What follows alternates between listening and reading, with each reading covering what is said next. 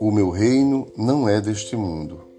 João, capítulo 18, versículo 36.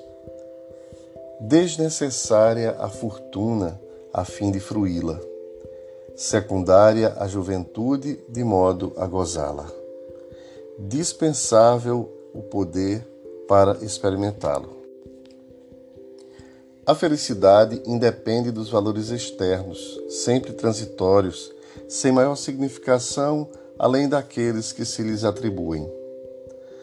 Quando na velhice, o homem repassa as evocações, os sucessos e lamenta a juventude vencida. Na enfermidade, considera os tesouros da saúde e sofre-lhe a ausência.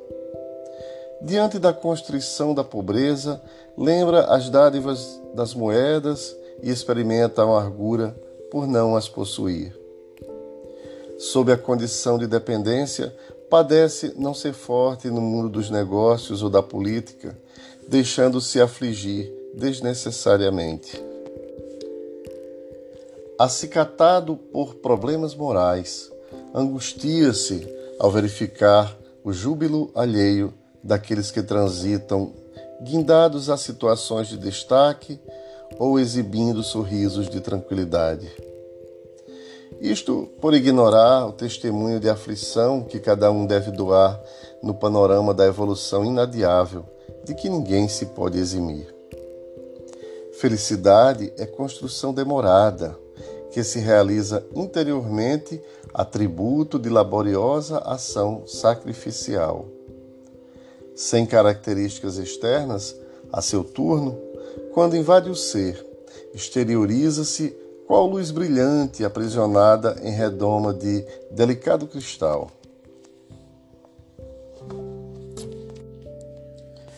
Mesmo quando o homem consegue adicionar a juventude, o poder, a fortuna e a saúde aparente, a felicidade não está implicitamente com ele.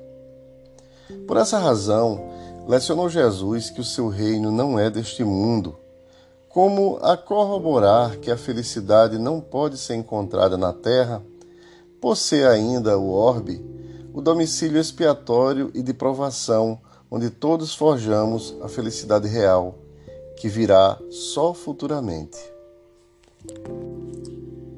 Realiza o teu quinhão de dever com devotamento e faze sempre o melhor, a fim de que o aplauso da consciência tranquila te conduza ao pórtico da felicidade real.